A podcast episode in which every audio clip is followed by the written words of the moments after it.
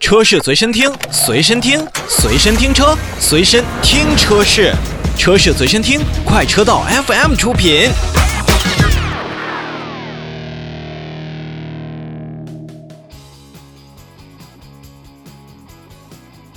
我们再来看看大飞度，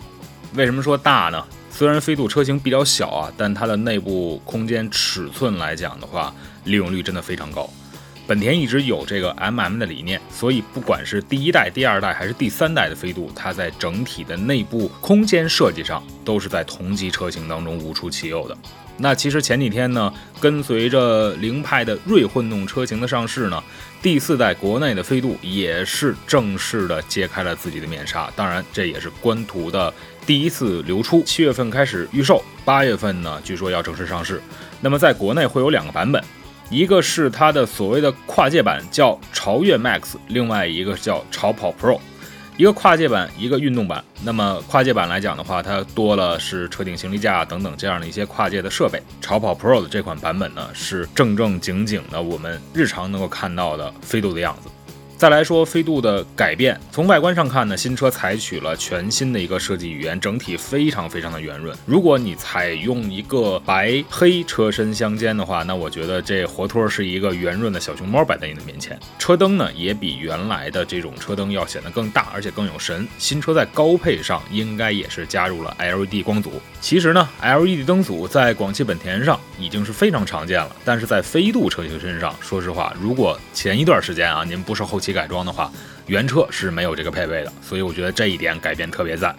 再有呢，国产版本呢，运动版的这个车型在外观上跟海外有一定的差异，而这个跨界版本跟海外呢没有太多在外观上的一个差别。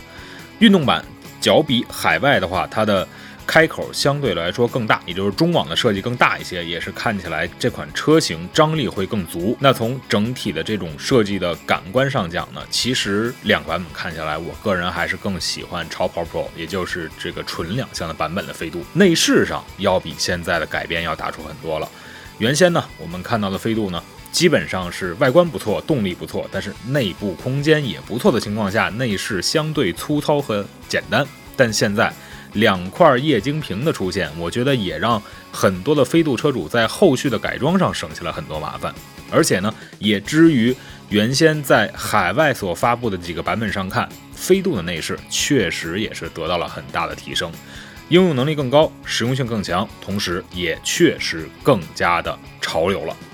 其实还有一点小的遗憾啊，就是我们看到官图的内饰上呢，机械手刹的出现。嗯，怎么说呢？虽然手刹都一样用，但是海外用了电子手刹，而国内还是应用于机械手刹。这一点上来讲的话，我觉得广汽本田在量产上会不会再给我们一点点惊喜呢？好了，其实新飞度七月份马上开始预售，如果喜欢这款车型的咱们的听众朋友们，不妨现在到广汽本田的四 S 店去转一转，没准现车马上就到您家门口了。